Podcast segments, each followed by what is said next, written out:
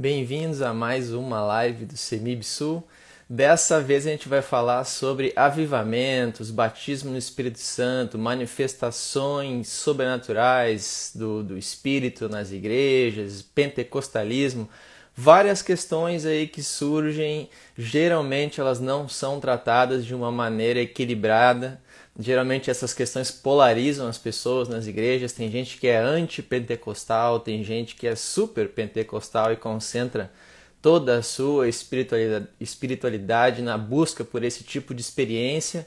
E a nossa questão aqui vai ser qual a abordagem equilibrada, né? Como é qual a abordagem bíblica para lidar com esse tipo, com essa categoria de experiências mais extraordinárias? O que aconteceu com, com os dons? Eles cessaram? Não cessaram? Como é que a gente busca dons espirituais? como é que a gente encara essas coisas que, que acontecem em algumas igrejas, né?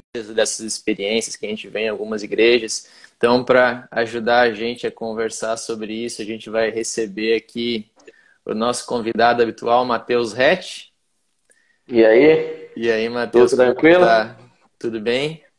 Tudo tranquilo. Ajustando aqui o cabelo. Ótimo, ótimo. negócio aqui ajustar o ângulo aqui pro pessoal. Isso. Tá pegando o meu pé depois. Tá ó. certo, tem que ajustar o ângulo direitinho. Bem vamos, direitinho. Vamos, vamos ver se a gente consegue fazer essa live hoje, né? Tem alerta amarelo de trovoadas aqui na região.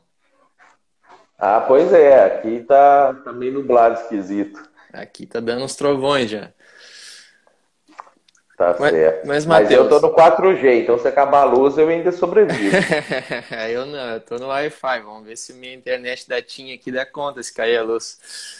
Mas, tá mas Matheus, é, eu já dei uma introduzida no tema aqui da que a gente vai conversar hoje, avivamentos, dons do Espírito Santo, pentecostalismo.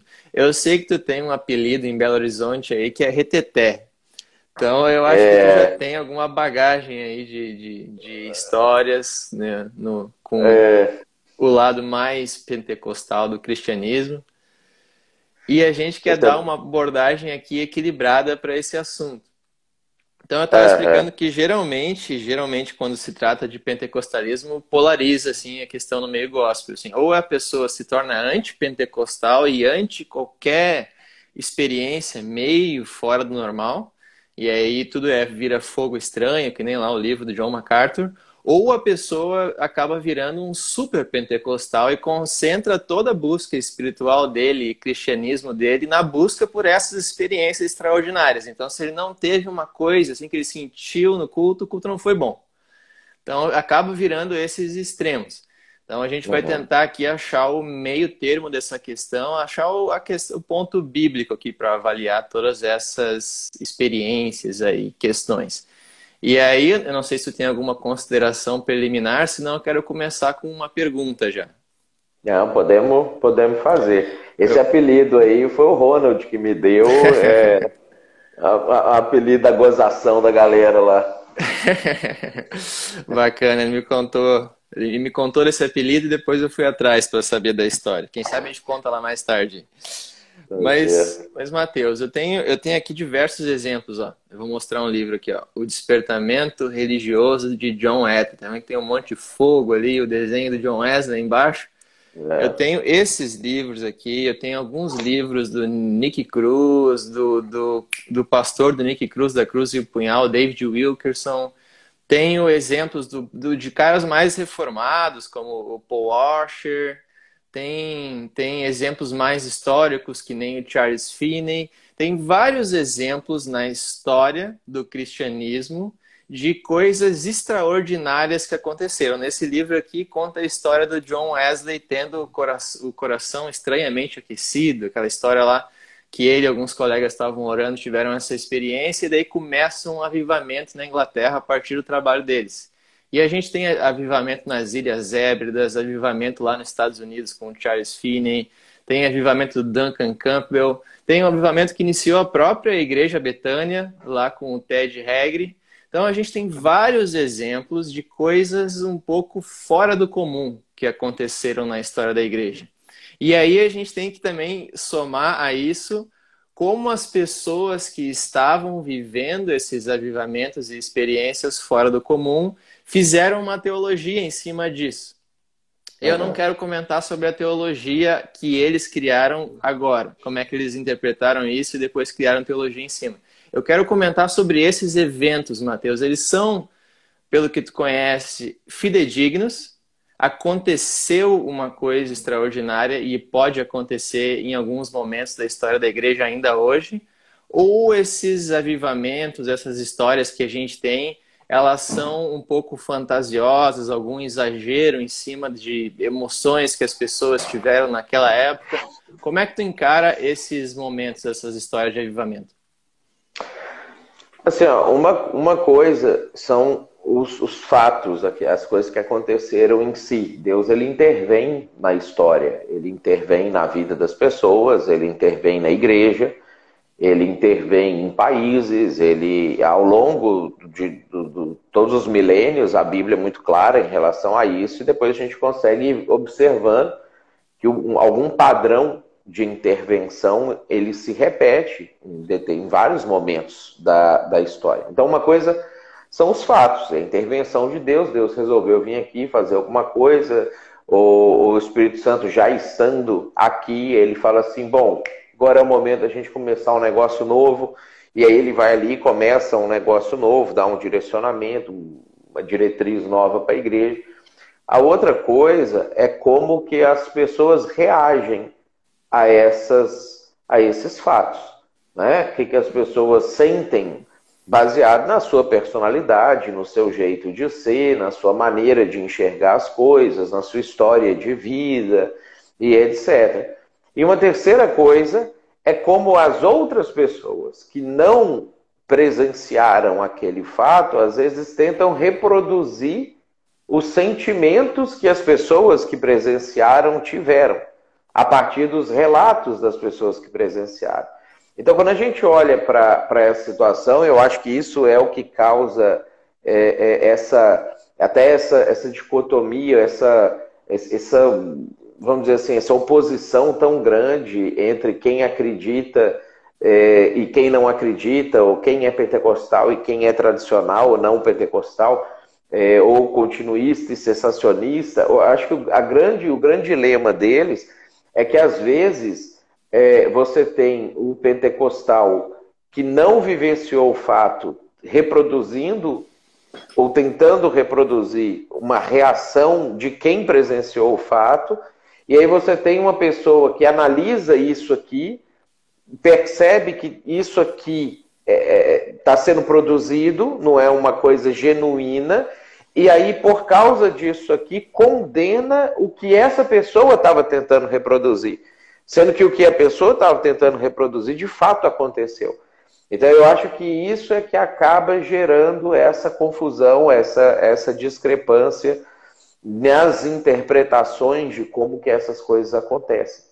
Claro, e, e somado a isso, Matheus, também tem a questão de que muitas vezes as pessoas que viveram de fato experiências extraordinárias com Deus, elas mesmas não sabem muitas vezes interpretar teologicamente o que elas acabaram de viver. A gente vê David Wilkerson, da Cruz e o Punhal. Ele formulou uma teologia em cima de uma experiência que ele teve com Deus, como se aquilo fosse a regra para todas as pessoas. Quem quiser se livrar das drogas tem que ter o, o batismo com o Espírito Santo, a gente já vai falar dele daqui a pouco, e aí vai se libertar das drogas. Então pode ser que esse tenha sido de fato o caso do Nick Cruz, né? Você vai ler os livros dele, não duvido que ele esteja falando a verdade. Só que eles tornam isso a regra para todo cristão. E se tu não teve aquela experiência, tu se tornou um cristão de segunda classe, digamos assim. Isso se você é um cristão, né? Alguns vão dizer que você nem seria um cristão genuíno. Uhum. Então, Mateus, a questão é, eu vou fazer uma outra pergunta que tu meio que já respondeu. Experiências extraordinárias com o Espírito Santo, como essas que a gente vê ao longo da história, são bíblicas e possíveis ainda hoje, né? Como a gente vê isso acontecendo na história da, da Bíblia lá desde o Antigo Testamento e isso é uma coisa que está aberto ainda hoje para acontecer? Deixa eu te dar, um, te dar um exemplo disso que eu acho que é interessante para a gente analisar. Ah, o primeiro, o Espírito Santo é Deus, né? Assim como o Pai, assim como Jesus. Então, todas as vezes que a Bíblia aparece Deus Pai, ou Deus Filho, ou Deus Espírito Santo, Deus está aparecendo, né? E aí, embora são pessoas diferentes, em questão de glória, de soberania e etc., não existe diferença entre eles. Só que a gente vai perceber que nas aparições, nos encontros, vamos dizer assim, que Deus tem com pessoas, cada um reage de uma forma diferente, de acordo com o seu nível de compreensão, de acordo com a sua personalidade. Então, por exemplo, Deus aparece para é, Abraão em Gênesis capítulo 18. E qual que é a reação de Abraão? Ele faz um almoço para Deus. Prepara uma comida, manda lavar os pés, ele não cai, não, não, não tem uma, um êxtase, não tem um negócio, e fica batendo papo com Deus. Depois dois anjos vão lá destruir Sodoma e ele fica ali, ah Deus, tiver 10, tiver 50, tiver 30, não vão destruir, não sei o que, não sei o que.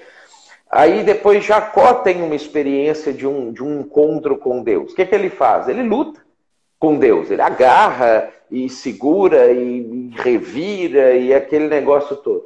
Depois Moisés tem uma experiência de encontro com Deus. O que, que ele faz? Ele sai dali brilhando.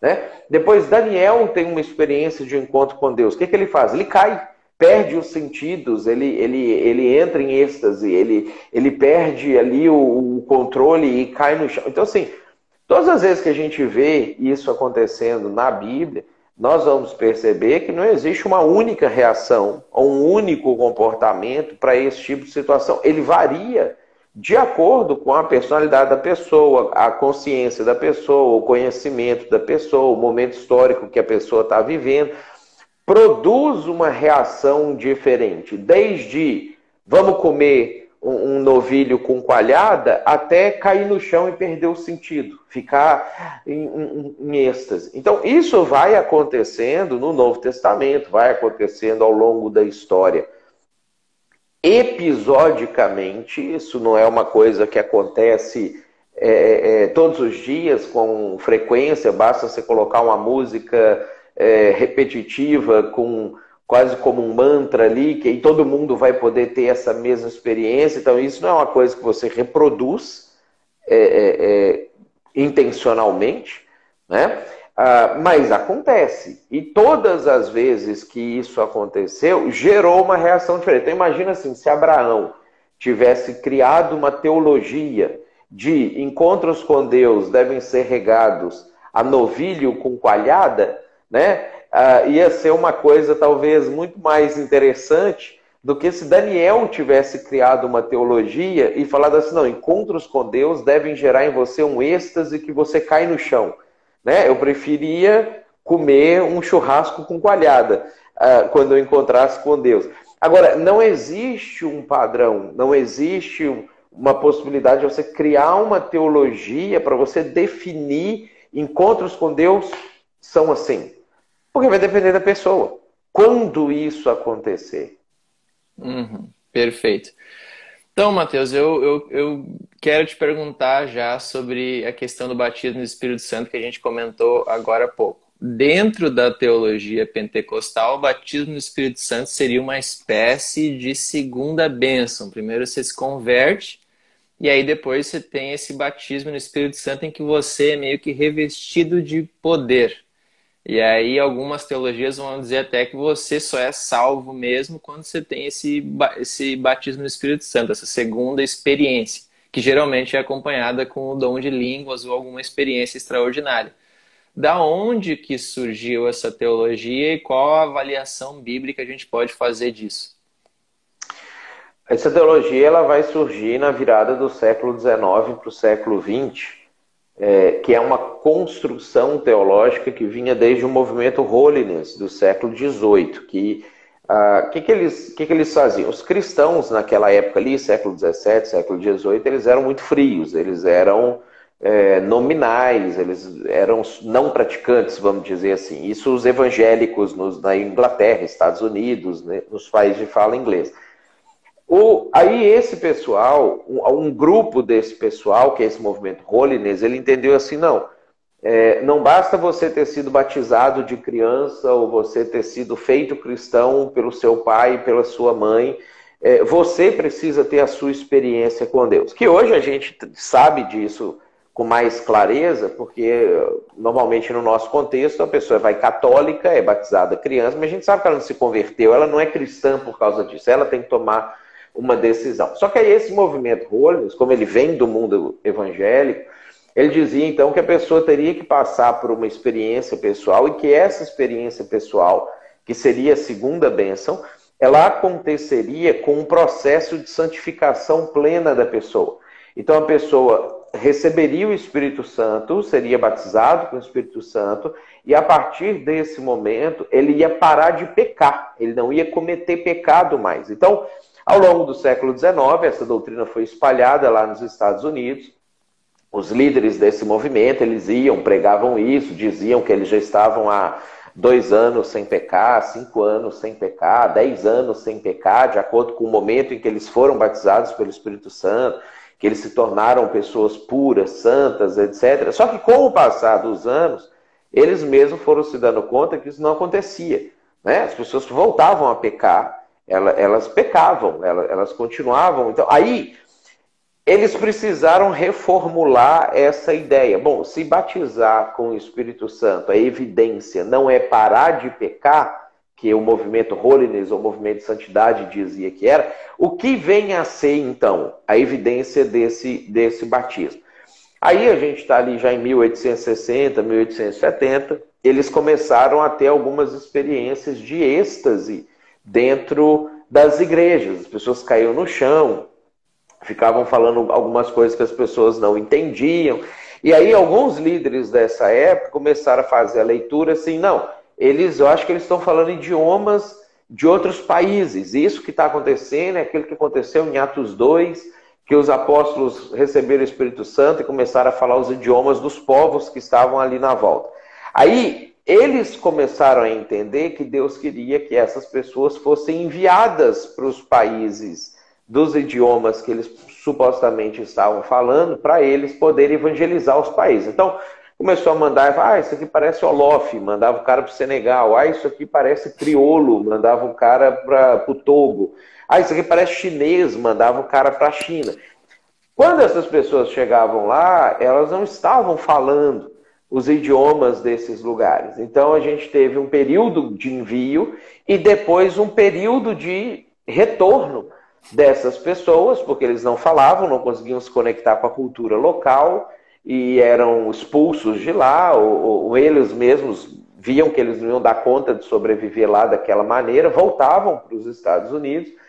E aí eles tiveram que fazer uma terceira reformulação nessa doutrina. Eles falaram assim: não, então, se eles não estão falando é, idiomas desses países, deve ser que eles estão falando a língua dos anjos.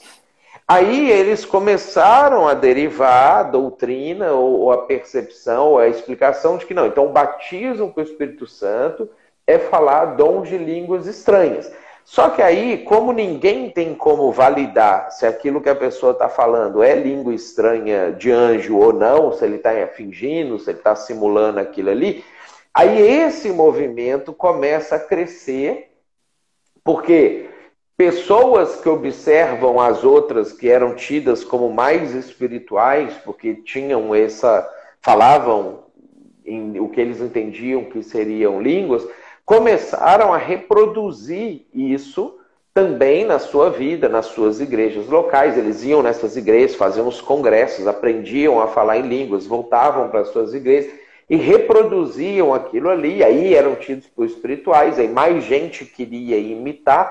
Aí, na virada do século XIX para o século XX, isso passa a ser sistematizado, cria-se uma teologia pentecostal definitiva, vamos dizer assim, que vai explicar que não. Batismo com o Espírito Santo, a segunda bênção, é falar línguas estranhas. E aí a gente entra no século XX tendo isso como sendo a evidência do batismo com o Espírito Santo. Beleza, já vou pegar esse gancho então para a gente falar sobre o dom de línguas. Eu já fui, tenho amigos pentecostais, já fui em igreja pentecostal, onde eu fui um pouco pressionado a falar em línguas e se eu não falasse eu não tinha fé. Então tem essa coisa de eu, tento, eu ser encorajado a reproduzir o que eu vejo outras pessoas fazendo. Eu tenho aqui um, um, um livro do Don Carson aqui atrás, que não, não consigo pegar agora, em que ele relata um estudo que foi feito, onde os caras pegam e gravam pessoas falando em línguas em, em igrejas e levam para pessoas que dizem que têm o dom de interpretação. E cada um fez uma interpretação diferente do que foi gravado ali no, no negócio de, na gravação de línguas. Mas assim, Matheus, o que, que é o dom de línguas mesmo? Tu falou que eles foram mudando a explicação, que era línguas né, de, de outros povos, e depois língua dos anjos, e depois. Porque né, tem várias explicações diferentes. A Bíblia fala em dom de línguas, e eu também conheço gente séria que fala que ora a Deus em línguas e que é edificado por isso. Mas o que é o dom de línguas biblicamente? Como é que a gente pode encarar essa questão? Tá. primeira vez que isso vai aparecer vai ser lá no Pentateuco, ah, no livro de Números. O, o Moisés ele está tendo a autoridade dele ali é, é, dificultada, ele não está conseguindo liderar o povo direito, está tendo problema. Ele faz uma oração para Deus em relação a isso, fala com Deus. Aí Deus fala com Moisés assim: não, vamos fazer o seguinte: você vai pegar 70 pessoas ali do meio do povo de Israel, 70 anciãos, você vai nomeá-los como auxiliares seus, e eu vou pegar o espírito que está em você e eu vou colocar nessas pessoas. Quando isso acontece, eles passam a ter uma manifestação espiritual visível diferente, que a gente poderia chamar de, de algo estranho. Né? Uhum que o Moisés registra isso com a palavra, eles estavam profetizando. Uhum. Porque eles falavam coisas que as pessoas entendiam que era da parte de Deus, mesmo que aquilo é, é não era muito bem compreendido. Era um êxtase que eles entraram uhum. e eles estavam fazendo aquilo ali. Depois, uhum. os 69 param de fazer isso, um fica fazendo no meio uhum. do arraial, o próprio Josué chega para Moisés e fala assim: Ó, oh, o cara está fazendo um negócio estranho lá né? Uhum. E aí eu, e proíbe ele. O Moisés falou: eu não. Deus colocou ali o espírito nele para ele fazer, deixa, deixa ele fazer. E aí esse sujeito faz, mas depois cessa. Uhum. Aí nós vamos encontrar isso acontecendo de novo lá em 1 Samuel, num momento em que Samuel está reunido com alguns outros profetas, Saul vai lá mandar matar, é, é, vai lá mandar que eles digam onde é que o Davi está, sob pena de matar aqueles profetas. E aí o, o, o, Saul, quando vai chegando, o próprio Saul, ele entra nesse êxtase, ele cai no chão, e aí ele fica tendo essa experiência, que hoje a gente chama de falar em línguas. E aí ele, ele tem esse êxtase de falar coisas incompreensíveis, passa a noite lá nessa contendo essa experiência e tudo mais, tanto que o povo falou assim, oh, Saul também tem entre os profetas né? de forma que eles não compreenderam direito por que, que aquilo aconteceu. Isso vai se repetir depois no livro de Atos, não no capítulo 2, porque o que acontece no capítulo 2 é que eles estavam falando idiomas das pessoas, mas vai repetir um pouquinho mais para frente, quando Pedro prega para Cornélio, que era um gentio, que os judeus não queriam aceitar como, como convertido, e o Cornélio tem a experiência com algumas pessoas da casa dele, para deixar claro para Pedro: olha, o Espírito Santo também aceitou essas pessoas como parte da comunidade. E aí Pedro valida, junto com os outros judeus, ó, dá para a gente receber eles como cristãos, porque eles tiveram uma experiência espiritual indubitável, sendo da parte do Espírito Santo. Então, depois Paulo vai falar sobre isso lá em 1 Coríntios, e depois, ao longo da história, não só agora no, no movimento pentecostal recente, da, que eles chamam da Rua Azusa e aquela coisa lá, mas ao longo da história, na Idade Média, vários momentos, em alguns lugares específicos, movimentos é, de despertamento da Igreja Católica em algumas comunidades específicas começam assim. Só que o que nós vamos perceber em todos esses movimentos é que eles são pontuais eles não são coisas que acontecem e acontecem com todo mundo e acontece para sempre e continua sendo. Eles acontecem para marcar momentos, às vezes, de virada, momentos que as pessoas não estão querendo fazer alguma coisa que Deus quer e aí Deus quer fazer com que eles façam aquilo, momentos que Deus está tentando validar um movimento novo da igreja que as pessoas não aceitariam, e aí Deus manifesta de uma maneira espiritual que não tem mais como as pessoas negarem que foi uma ação de Deus. E aí acontece, valida, cria-se um novo movimento e para. Né? Agora, algumas pessoas, em alguns momentos, elas vão tentar manter a reprodução desse tipo de coisa acontecendo. Aí é que a confusão começa. Porque ele, ele para de ser um movimento espontâneo do espírito, ele passa a ser uma ação reproduzida das pessoas, não faz é, sentido mais pelo momento que aquilo ali está acontecendo, e aí as pessoas têm que validar aquilo ali. E aí, o que, que, é o problema?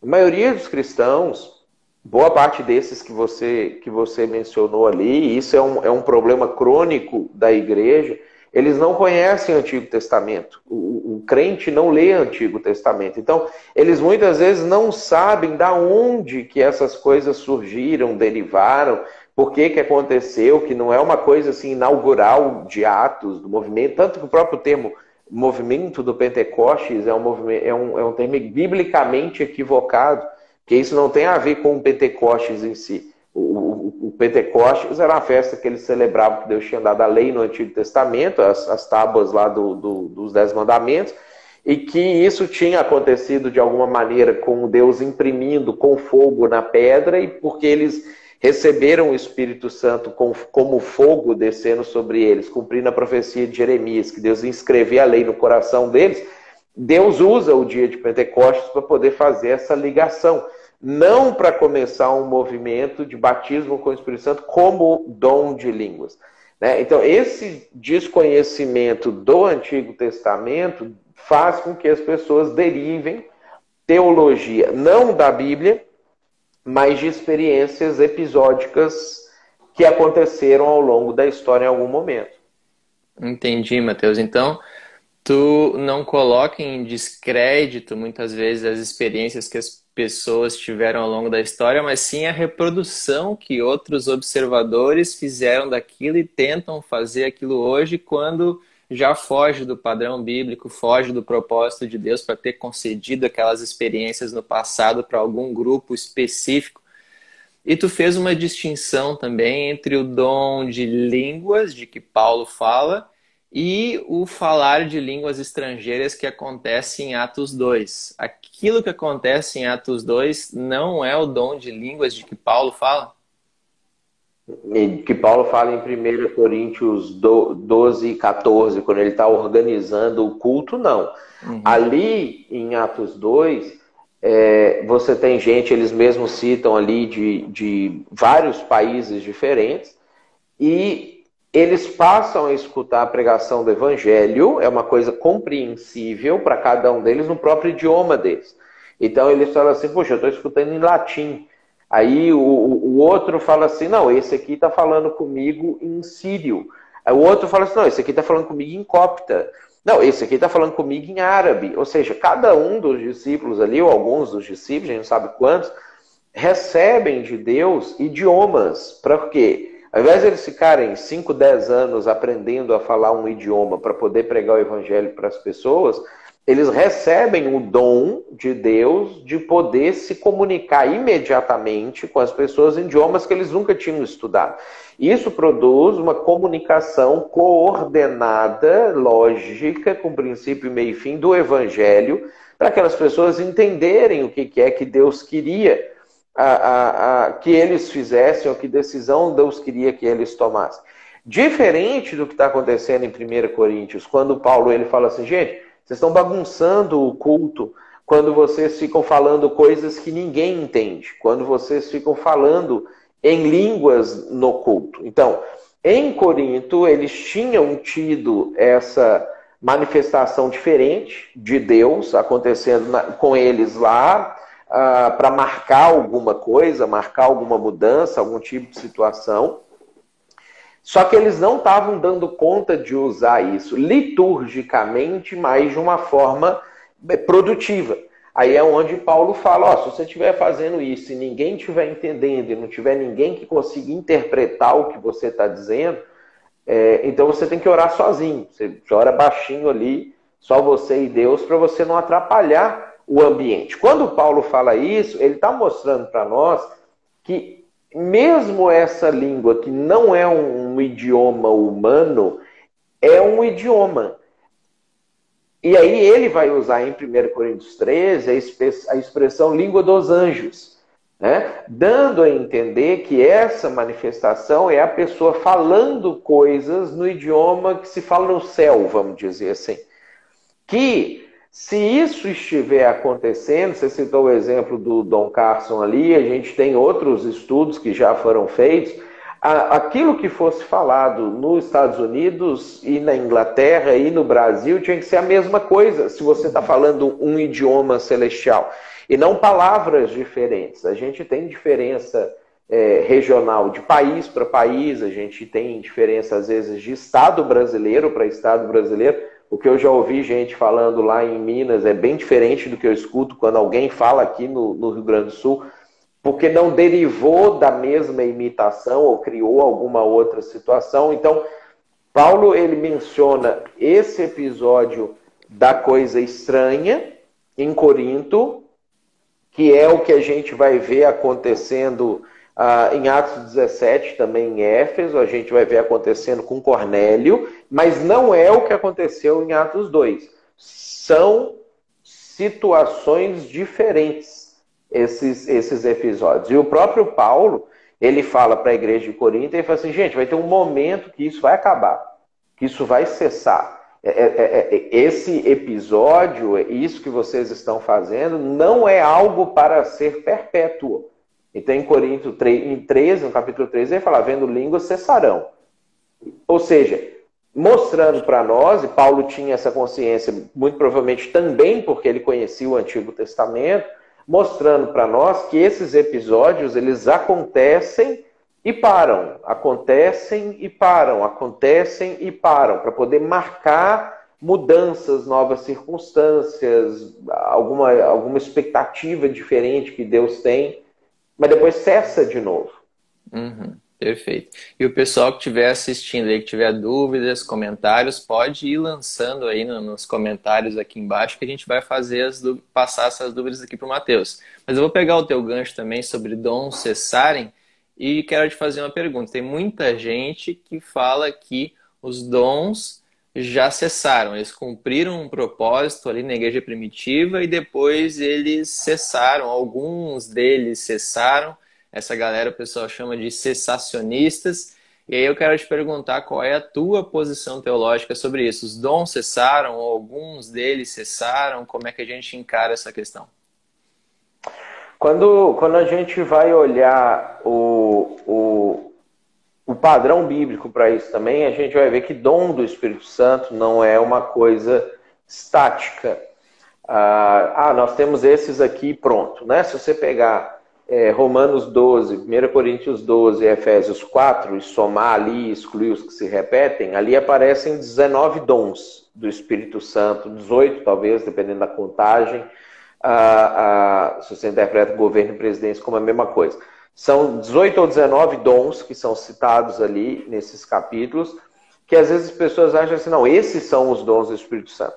Só que lá em Êxodo, quando fala do primeiro dom que o Espírito Santo concede para uma pessoa, ah, foi para o Bezlael fazer a Arca da Aliança.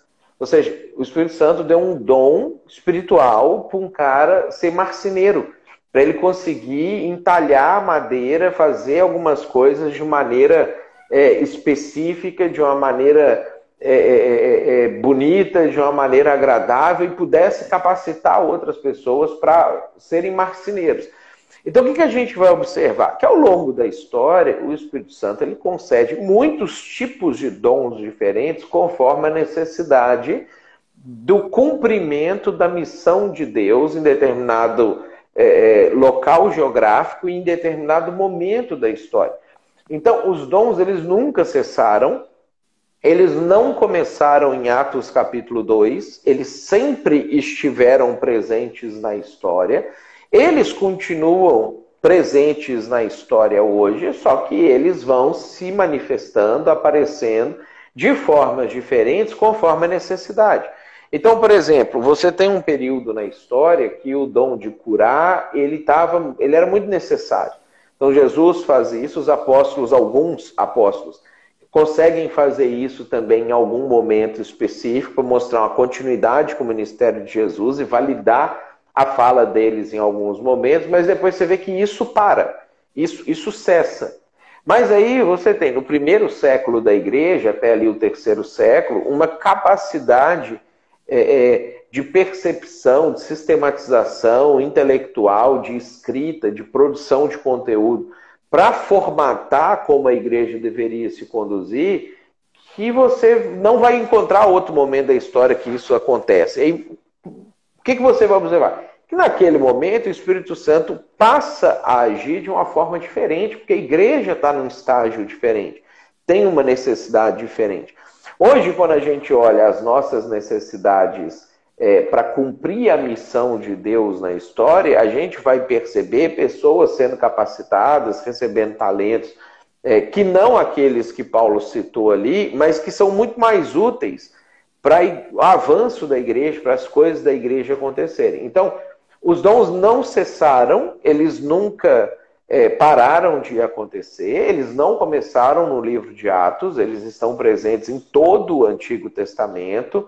Ah, o que acontece é que em alguns momentos são alguns dons específicos novos que surgem, outros que voltam é, é, é, a acontecer, voltam a repetir, depois para de novo, conforme essa dinâmica da ação de Deus no mundo. De forma que, se a gente tenta padronizar isso baseado só nas cartas de Paulo e desconsidera todo o Antigo Testamento, a gente começa ou a achar que cessou, que é o problema do cessacionista, né? Porque ele realmente não vê aquilo acontecendo mais da maneira como acontecia ali ah, no livro de Atos, ou aqueles que acreditam que não cessou vão tentar reproduzir isso por sua própria conta.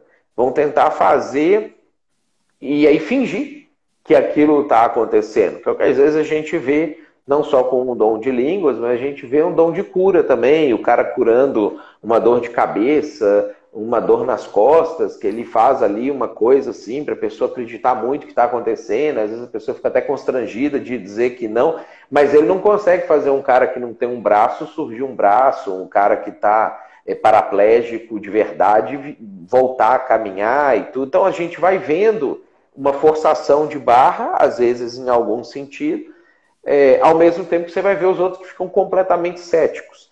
Né? Ambos por não entenderem essa continuidade desde o antigo, passando pelo novo, passando pela história da ação do Espírito Santo, que é a ação de Deus, para poder fazer com que a igreja consiga atingir a sua uh, vocação, aquilo que Deus chamou a igreja para fazer.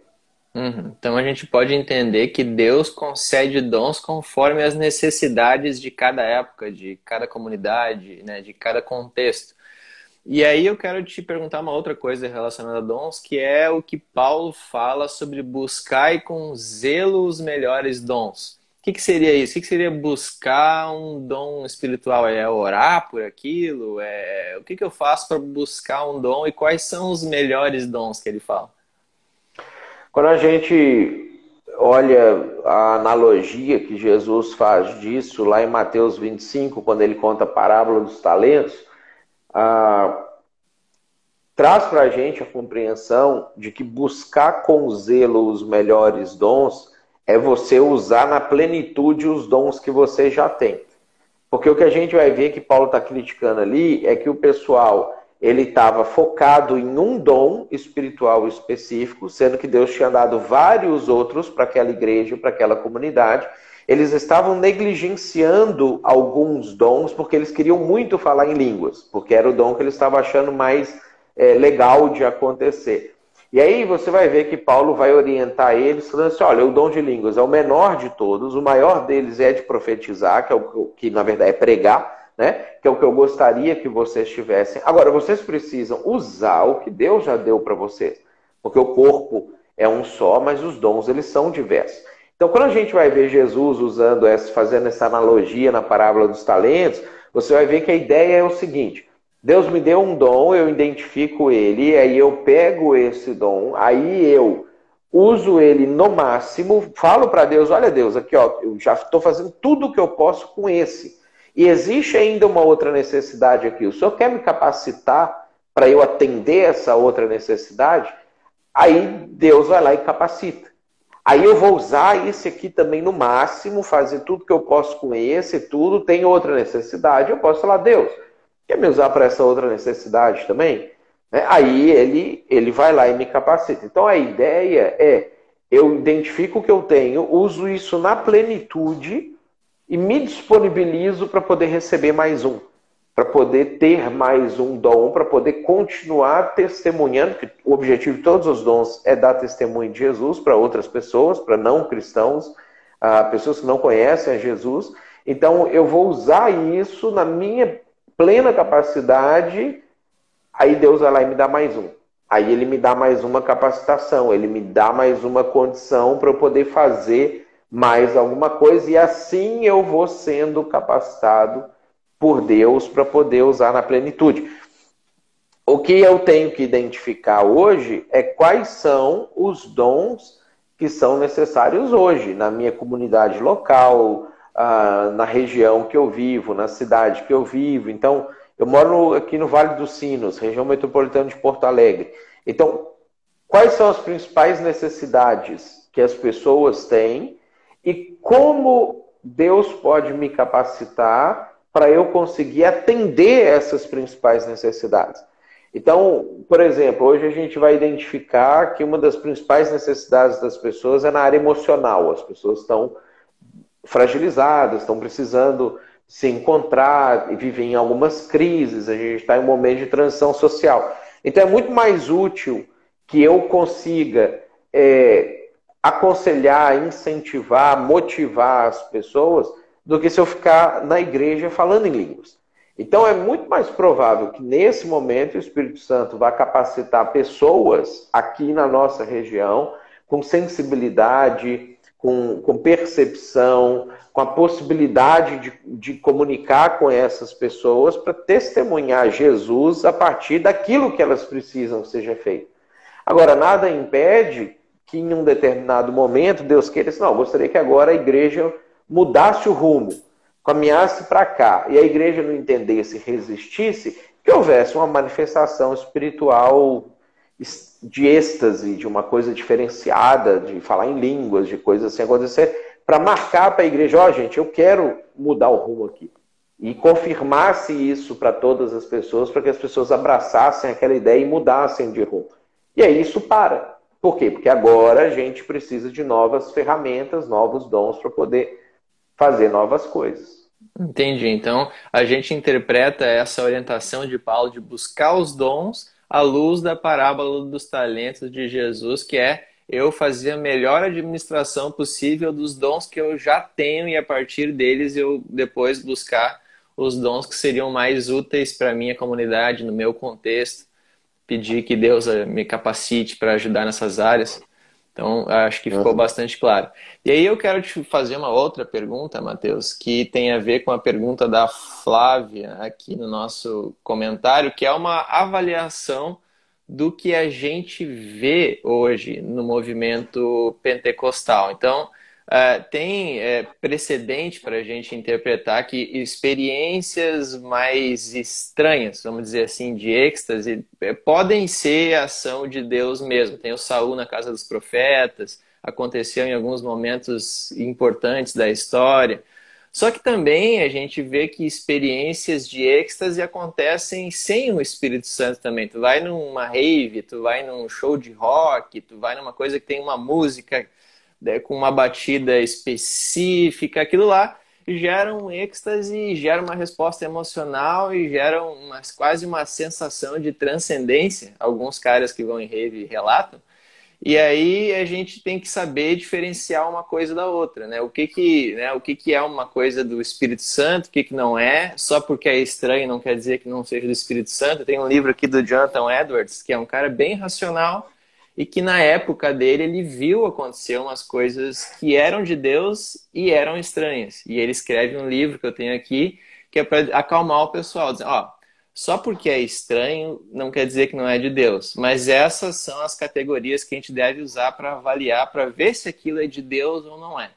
Então vamos tentar pensar aqui para quem está no contexto pentecostal, ou para quem tem amigos no contexto pentecostal, ou está analisando essa questão, como é que a gente sabe que as manifestações que a gente vê numa igreja, né, mais provavelmente uma pentecostal, são de Deus ou são uma reprodução, são um estado emocional induzido pela música ou pela cabeça da pessoa, ou é uma imitação, né? Ou pegando a pergunta da Flávia aqui, hoje podemos acreditar que estão mesmo falando em línguas na igreja?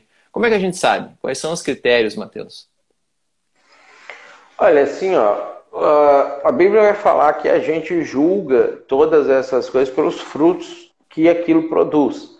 Né? Então, quando a gente vai ver os movimentos que aconteciam no Antigo e no Novo Testamento de manifestações do Espírito Santo, a gente vê que a partir desses movimentos surgia uma ação de alto impacto para a comunidade, seja a comunidade de Israel, seja a comunidade gentios, sejam cidades ou países específicos ali ah, no desenvolvimento do Evangelho de Paulo. Então você vai ter como um, um, um padrão, vamos dizer assim, uma, uma frutificação especial do movimento do Evangelho, de pessoas se convertendo, de pessoas é, amando a Deus, de pessoas se santificando, de pessoas que não vão viver aquele momento no domingo, ou no culto e depois vão ser pessoas como elas eram antes, né? Então, a maneira que a Bíblia traz para a gente fazer análise, fazer julgamento das coisas é a questão dos frutos, que é o que Paulo vai inclusive contestar com a igreja de Corinto, porque eles estavam tendo algumas manifestações espirituais, estavam extremamente focados naquilo, começaram a fazer errado aquilo que eles estavam fazendo e a igreja em si estava um caos, era o o filho pegando a mulher do, do, do, do, pai dele, era um pessoal com avareza, era o um pessoal debochando de Paulo, era uma igreja dividida, era não sei o quê, ou seja, os frutos não estavam correspondendo com a manifestação do que estava acontecendo ali. É, e aí Paulo vai lá e fala assim, eu acho que vocês têm que parar com isso, porque parece, parece que o que vocês estão fazendo é confusão. Né? É, então a gente não tem assim como saber efetivamente, assim, ah, fulano de tal está fingindo fazer aquele tipo de coisa, é, você não vai bater o martelo é, definitivamente se isso está acontecendo. Agora, acontece muito, né? A gente tem essas coisas é, é, é banalizadas, vamos dizer assim, a partir do momento que você vai percebendo que as pessoas vão ali para isso, e, e, ficam repetindo aquilo ali, mas na verdade não, aquela comunidade não causa um impacto, não transforma a vida dos seus vizinhos, né? É uma igreja que incomoda a vizinhança, que as pessoas nem queriam que aquela igreja estivesse ali, porque é uma gritaria, e, e ou seja, ela não está transformando, ela não está impactando, ela não está mudando a vida das pessoas, ela está em si mesmada. É o que normalmente acontece em movimentos fake, vamos dizer assim. Entendi, entendi. É, Matheus, e, e, aí eu quero trazer essa questão é, também do, do avivamento e buscar dons. Tem, tem muita gente, muitos grandes pregadores, como Leonard Ravenhill, Paul Washer e, e outros pregadores famosos mais é, avivalistas, né, que a gente chama, que eles falam em ah, a igreja hoje está muito fria, a igreja hoje já não tem mais vigor, já não influencia mais a sociedade, e nós, enquanto igrejas, a gente precisa se reunir, a gente precisa fazer grupos de oração e a gente precisa clamar a Deus por um avivamento, como aconteceu algumas vezes na história, como o avivamento de John Wesley, clamar a Deus para que Ele traga o Espírito Santo sobre nós e a gente tenha experiências extraordinárias e seja revestido do poder e daí saia anunciando o Evangelho com ousadia na, na sociedade.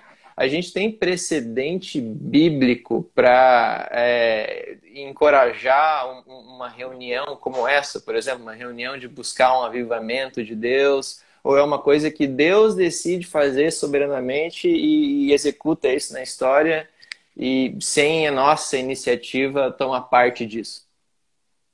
Ah, quando aconteceu em Atos 2 ali, e, e, depois vai repetir em Atos 4, a gente tem um, um precedente, vamos dizer assim.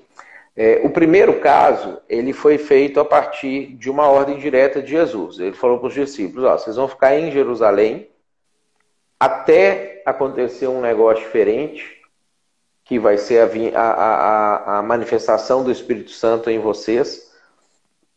E aí depois vocês vão sair e vão ir até os confins da terra. Então, eles ficaram ali em torno de dez dias, orando e, e, e buscando a Deus. Só que oração não era uma exceção na vida dos discípulos. Eles faziam isso continuamente. Eles se reuniam de casa em casa e oravam e buscavam a Deus e, e coisas assim. Então, eles não saíram para fazer antes daquilo acontecer.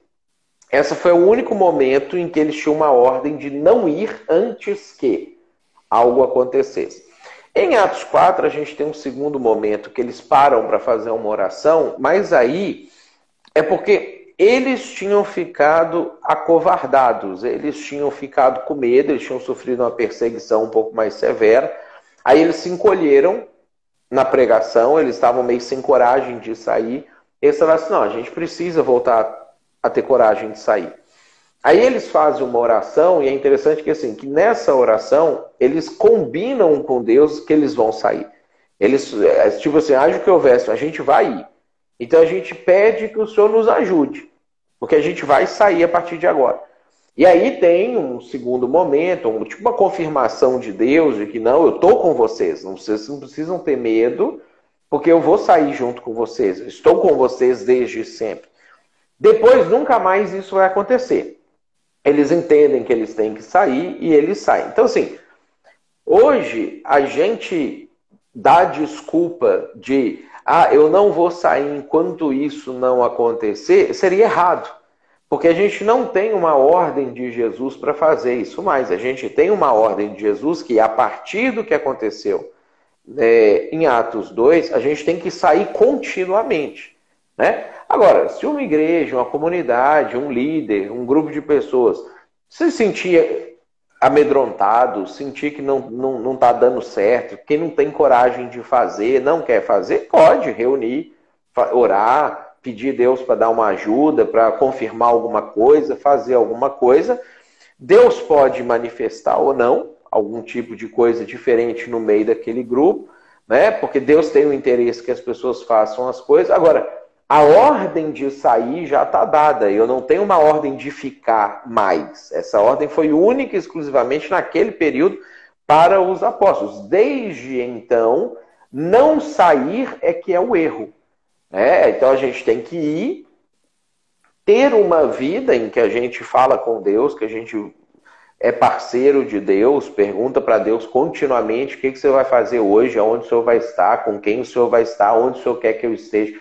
Isso tem que ser uma prática constante na vida das pessoas, né? E Deus querendo dar um dom que o cara vai ter um êxtase, uma maravilha. Deus querendo dar um dom que o cara vai fazer uma obra de marcenaria, a igreja tem que perceber que isso também é um dom.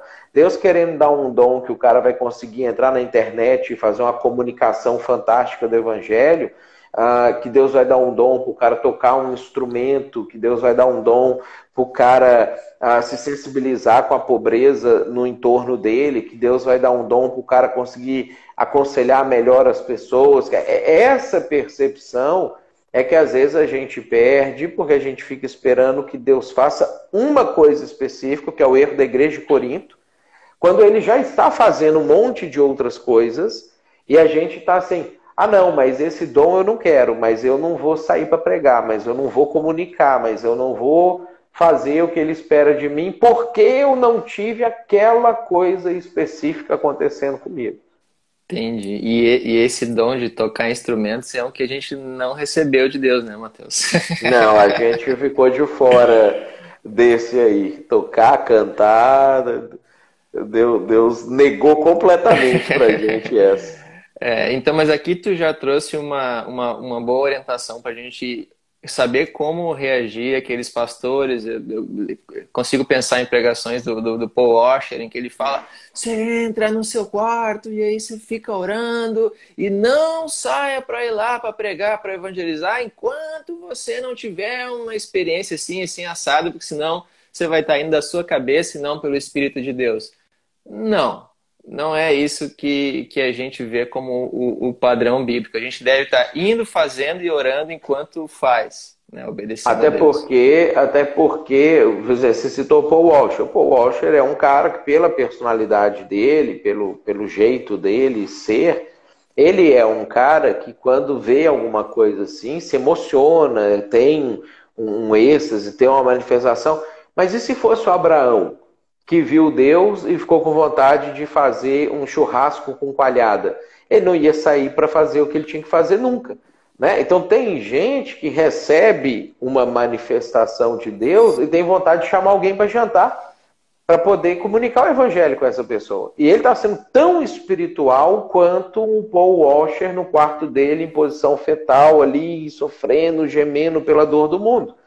É, então, é, é, é, o problema é quando a gente padroniza a coisa fora daquilo que o Evangelho e daquilo que o Antigo Testamento disse que é a uhum. manifestação. Uhum, perfeito. Não, não cair em nenhum extremo. Aqui a Bruna, nos é. comentários, conta a história de que ela né, andou por algumas igrejas e agora tem uma igreja que está no meio termo, assim, entre uma mais tradicional e uma com alguns aspectos mais pentecostais também.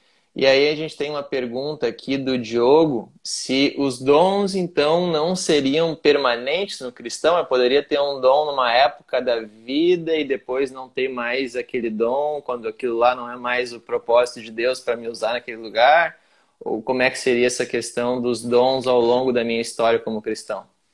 Pode acontecer, pode acontecer, de Deus dar dom para o cara em um determinado momento da vida, depois falar assim, ah, isso aqui não é necessário mais, vou te dar outros e aí a pessoa passar a fazer outras coisas. Ou pode ter algumas pessoas que vão ter aquilo continuamente. Né? Uhum. vamos pegar o exemplo dos 70 anciãos lá do, do, do número, do livro de números. É, 69 deles tiveram pontualmente e parou, um ficou. Né? Então, então não existe um padrão absoluto a respeito dessa situação. Né? Paulo, quando ele fala, por exemplo, do dom de línguas em relação ao que estava acontecendo com ele, ele fala que ele tinha isso permanentemente na vida dele. Né? Então, a gente vai é, é, é observar que o, o, o, padrão, o padrão é aquilo que o Jefferson colocou uhum. ali. Os dons, eles não são um fim em si mesmo. Eles são um meio para algo. Então, quando o, o, o meio tem que ser diferente e a pessoa continua dentro da vontade de Deus, buscando satisfazer a Deus e etc., Deus pode falar: beleza, agora eu vou, eu vou parar com isso aqui e nós vamos começar a fazer um outro negócio. Toma aqui um novo dom para você executar essa nova fase do seu ministério, da sua vida, do lugar que você está e a pessoa passar a ter. Ou Deus pode falar, toma isso aqui é seu para sempre, você vai ficar com esse aí para sempre, e dá para umas pessoas, e depois não dá para outras, e daqui a 100 anos esses aqui não vão existir mais, outros vão passar a acontecer, e, e por aí vai. É isso que é o negócio, não existe na teologia bíblica um padrão para esse tipo de coisa acontecer. Existe Deus fazendo isso conforme as necessidades. Uhum, entendi. E aí, Matheus, eu quero, é, para a gente estar tá encaminhando já para o final dessa live, eu quero te fazer uma pergunta agora mais caminhando para uma coisa mais minha relação pessoal com o Espírito Santo, como ficar cheio do Espírito Santo. Mas o quão inaugural foi o evento de Atos 2, do Espírito Santo com as línguas de fogo lá ficar sobre as pessoas e elas falarem em outros idiomas? Tu falou que o pessoal erroneamente chama só isso de Pentecoste, quando é uma coisa que já vem desde antes. Mas o quão inaugural foi? As pessoas antes não tinham um Espírito Santo tão plenamente quanto a partir daquele momento e agora todos os crentes têm? Ou, ou aquilo não tem nada de tão especial assim? Quão inaugural foi aquilo lá? Aquilo ali vai ser a concretização do plano de Deus, lá de Êxodo 19, do sacerdócio universal de todos os crentes. Porque o que acontecia na época com o povo de Israel no Antigo Testamento? O fato deles serem salvos não implicava em eles receberem o Espírito de Deus.